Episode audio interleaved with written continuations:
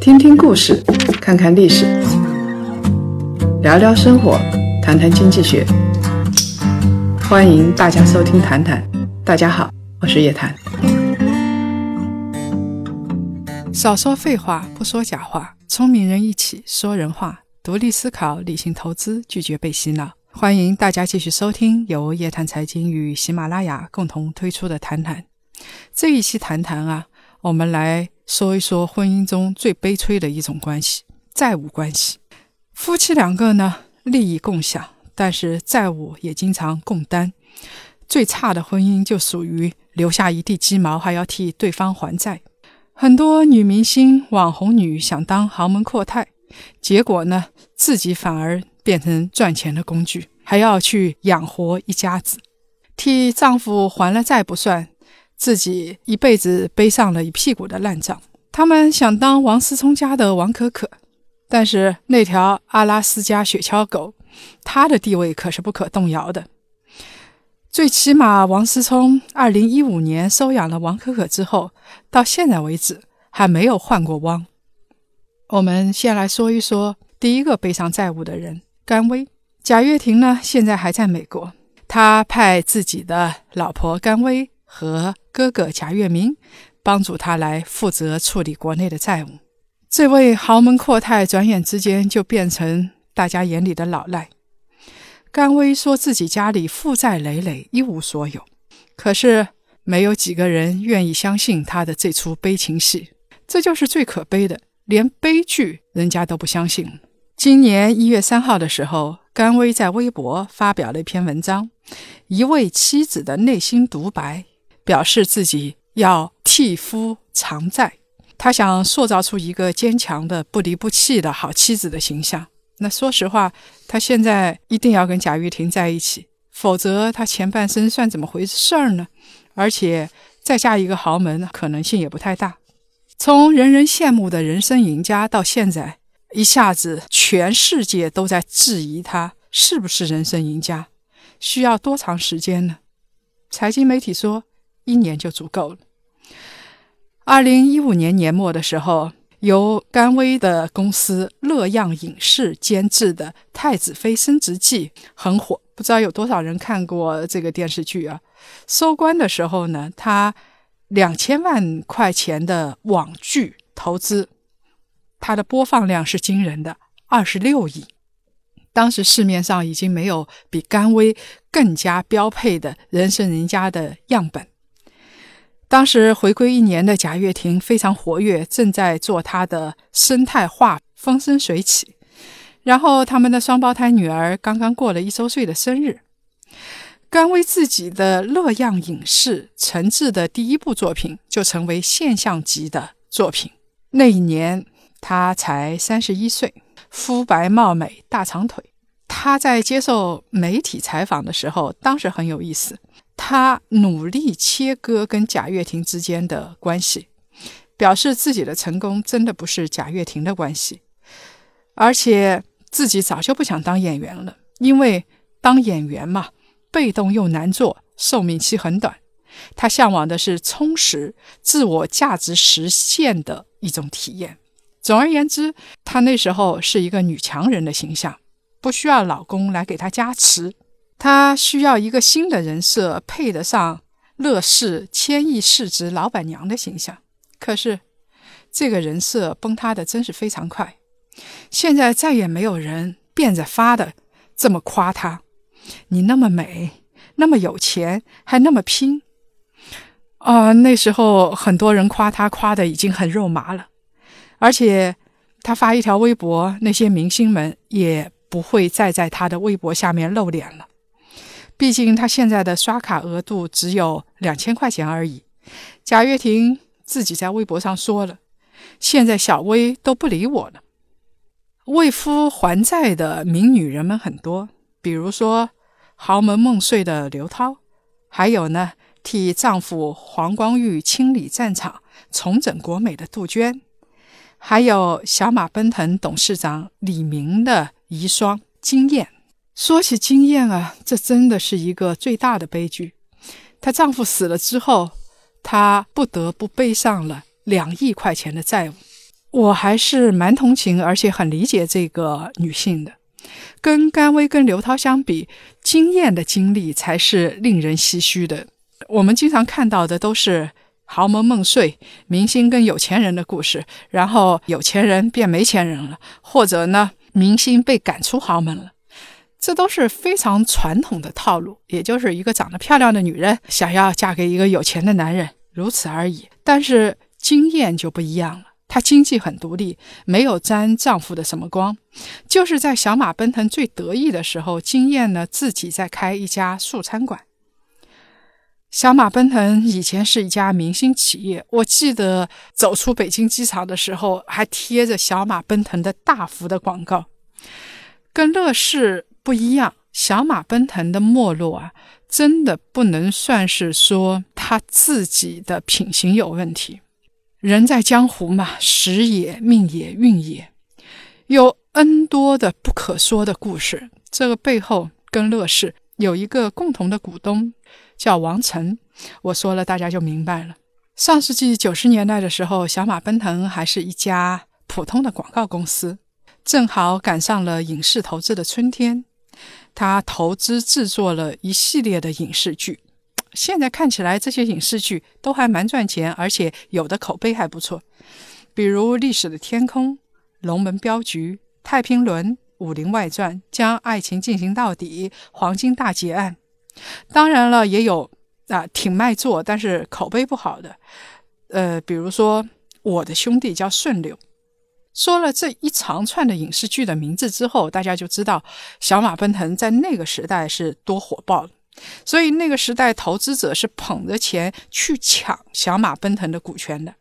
二一二零一一年三月的时候，小马奔腾完成了七点五亿元的融资，当时的估值就有三十亿了。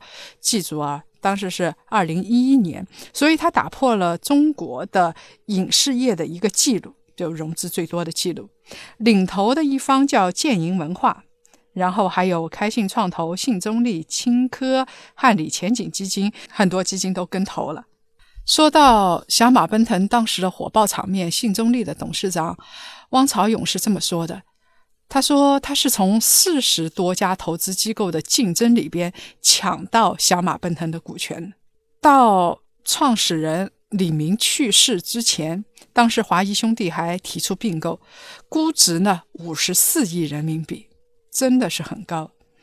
在李明去世之后，华人文化基金是准备接盘的，但是最后价格没有谈拢。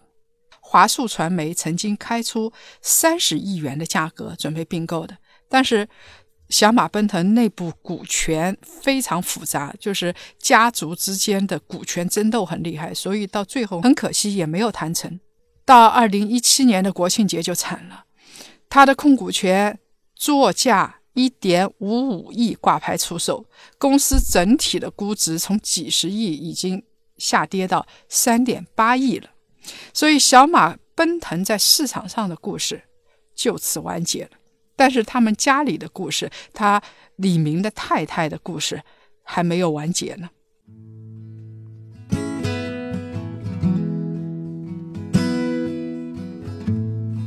So easy to hurt, so hard to forgive, and there's no getting over. We've been。因为李明过世了，小马奔腾呢里边股权很复杂，而且还有一份对赌协议。在建银文化投资的时候，除了主体的投资协议之外，建银文化跟小马奔腾的实际控制人李明和他的姐姐妹妹李平、李丽还签署了一份投资补充协议，当中是这么说的。如果小马奔腾没有在二零一三年十二月三十一号之前实现上市，那么建银文化就有权要求小马奔腾的实际控制人，他们中的任何一方一次性的收购小马奔腾的股权。这就是一个回购协议，因为投资机构怕自己的钱打水漂嘛，到时候有一个保底。万一上市不成功，你得回购，我不能亏本。那么回购的这部分钱是加上投资款四点五亿和利息两亿块钱，一共是六点三五亿块钱。当时李明觉得自己的公司估值几十个亿。而且上市应该是一件很轻松的事情，背后又有特别牛的大股东，所以签这份回购协议的时候，他根本觉得这不是风险呐。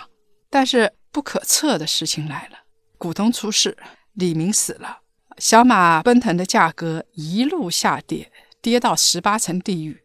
这样的退出条款，六点五亿的钱，对于这些控股股东来说，就是不可承受之重。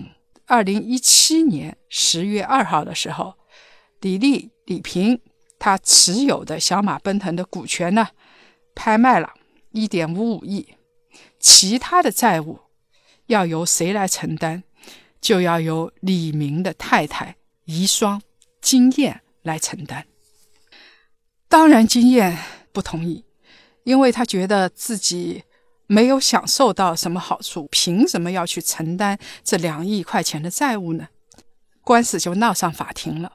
二零一七年九月的时候，北京一中院判定这个是夫妻双方的共同债务，金燕呢有义务偿还。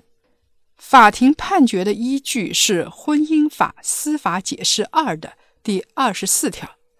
哇，这第二十四条坑了不少人了。很多人莫名其妙的，然后就替另一半要还债了。二十四条说的是什么呢？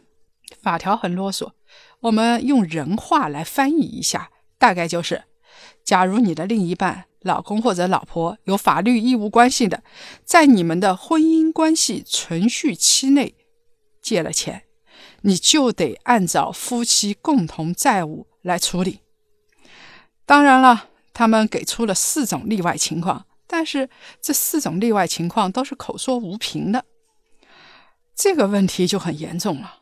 你比如说，夫妻双方啊，有一方背着你在外面借了钱，你正在家里享受岁月静好，看剧、奶孩子呢，啥也不知道，再从天上来，经验的情况还不是彻底的上当受骗，因为经验曾经。担任过小马奔腾的董事长和总经理，这个就在丈夫去世二十天之后，她是临危受命的，而且呢，因为丈夫去世了，她继承了李明一百多万的遗产，合计一共是百分之八的小马奔腾的股权。现在看来真的是太少了，一百万算什么的呀？结果。她因为是法律义务关系，她就要替丈夫背债。金燕呢，向法庭提供了详细的婚后收入说明。她在做一件事情，表示这个丈夫的钱财啊，不管是盈利也好，负债也好，跟自己是没有关系的。她丈夫这笔钱根本没有用于夫妻家庭的共同生活。也就是说，老公赚了钱，其实我没有享受到，但是法院不这么看，因为司法解释在呢，所以法院做出的一个回复就是，所提供证据与本案无关。那金燕就傻眼了，这是金燕的悲剧，金燕的悲剧是一个真真实实的悲剧。呃，有很多跟金燕一样的女人们，现在看到了。一线曙光，这第二十四条太害人了，所以在二零一八年一月八号，就今年一月八号的时候，最高法的审判委员会呢通过了另外一条解释，叫做《最高人民法院关于审理涉及夫妻债务纠纷案件适用法律有关问题的解释》，从一月十八号开始推行。好长的一个标题啊！那个意思就是说，以前的那个第二十四条害了那么多人呢，现在呢不作数了。这个司法解释啊很短，只有四条，核心就是一句话，叫做“共债共签”。什么叫做“共债共签”呢？就是说，你丈夫或者妻子在外面借钱了，逍遥过日子，那么另外一半必须在欠条上签字，或者呢，你事后追认过了，承认这笔债，才算是夫妻的共同债务。否则呢，另外一半就可以免责了。也就是说，如果放到现在的话，经验那个官司说不定就打赢了。夫妻一方莫名其妙的被负债，坐在家里，债务就从天上来了。这个事情有可能会大大的减少。对于女性来说，这个算是难得的好消息。有的人呢，把这一条司法解释称为“夫妻财产分别所有制”的雏形，那意思就是以后夫妻财产并不一定是共同债务了，你的是你的，另外一半是另外一半的，所以呢，债务也不会都到一个人身上。在新四条实行的第一天，一月十八号，新四条的第一案就出来了。这个第一案啊。不是一个被强迫负债的女人，而是一个在婚姻中被害的不浅的男人。一月十八号上午，湖南宁乡法院审结了一起涉及夫妻债务纠纷的案件，审判长当庭就宣判了：长沙的林先生不用去承担他的前妻的两千万块钱债务。这对夫妻啊，本来生活挺和美的。小日子过得好好的，两个人都在机关事业单位工作，没有那么有钱，但是呢也不缺钱。但是这个妻子啊，真的是害死人了。他不知道在外面发展什么业务关系，透支了一堆信用卡，到处借钱，欠了外面两千多万。后来上门要债的人就越来越多了，这个老婆呢就提出离婚。工作也辞掉了，然后不辞而别，躲起来了。债主就不管啊，把前夫也一锅端了。虽然是前妻，但是你也必须管，是你们夫妻共同的债务。所以这个林先生莫名其妙就背上了两千万块钱的债务。我想他何年何月还得起哦？But it sounds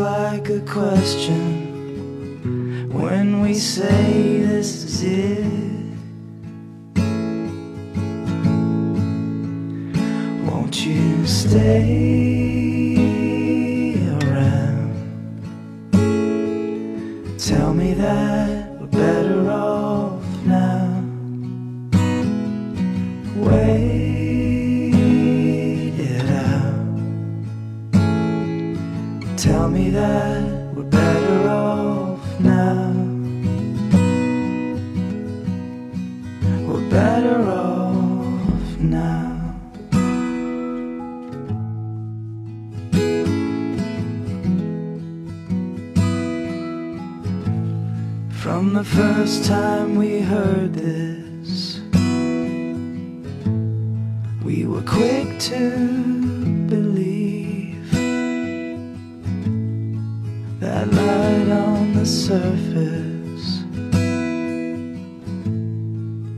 dark underneath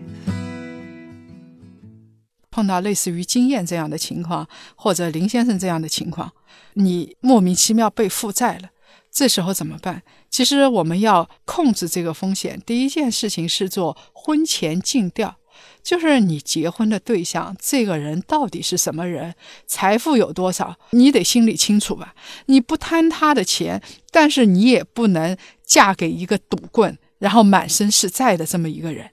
如果你是一个有钱人，婚前财产协议是非常重要的，婚后财产分割也很重要。很多人都说：“哎呀，我结婚了，谈钱伤感情啊。”谈钱不伤感情。你莫名其妙的害人家背上一笔巨额负债，那才是人渣。所以碰到这样的人渣，你跟他谈感情，你就伤钱，而且更伤心。在新四条出来之前，很多全职太太，啊，她是遭殃的，因为这样的太太，她觉得丈夫在外面开公司，公司好好的，自己坐在家里享福就行了。其实很多时候，男人啊。他在外面打拼的很辛苦，公司的经营状况已经一塌糊涂，欠了一屁股债，但是不到最后时刻，通常来说，他们不会跟自己的太太说。还有一些女明星在娱乐圈里打拼的时间很长，什么都看透了，他们想洗脚上岸，找一个有钱的人过自己的后半生。但是很多洗脚上岸的女明星是惨遭失败的，原因大致可以归结为两点：第一是看走了眼，她以为自己掉了个金龟婿，那没想到啊，名牌包包都是来自。广州天河白云皮具城的。另外一点呢，是自己没有任何的风险承担能力，夫家的生意出了问题，他的天就塌了。为了避免这种悲剧的发生，夫妻之间的财产权利应该做一个清晰的界定。你界定清楚之后，对于家庭、对于孩子的未来，绝对是有益无害的。如果谈钱伤感情，说明那个人本身就没有感情。像金燕现在还要还两亿块钱的债，金燕自己是了解小马奔腾的情况的，内部股权复杂，李明的姐姐妹妹持有股权，他也是知道的。他虽然有一段时间接任了董事长，但是他没有办法成为实际控制人。这个时候，经验要保护自己最好的办法是什么？就是在李明还在世的时候，提前为家庭建立一个信托，然后自愿放弃丈夫的遗产，有信托就够了嘛。共债共签这句话真的不是人话。现在新的司法解释，如果是你的另一半背着你借了债，你必须要认可。才会成为你的负债，它只是防止的一种风险，但是很多婚姻里边的骗局啊，你确实是很难防范。最好的办法是不要把鸡蛋放在同一个篮子里。如果你要为将来做保障，提高自己的风险意识，提前做一些分散的资产配置，提前做一个信托，买点保险，这是最好的办法了。哪怕退一万步说，家里负债很多，也不会临时阵脚大乱。从这方面来说，据说贾跃亭、甘薇是有信托的。如果这个消息是属实的话，说明他们早就留好后手了。在这方面，比金燕跟李明要强得多。在婚姻里边，风控做好了，和美的家庭才能一辈子平平安安。不管你遇到的另外一半是好是坏，你能够保护自己和家庭的平安。当然了，如果这个家庭很和美，两个人呢商量好，提前做一个财产配置，那也是特别好的事情。如果夫妻两个感情和谐，那么有一方提出来要为家庭的未来着想，我想另一半是没有理由反对的。继续来分享上期两位听众朋友的留言。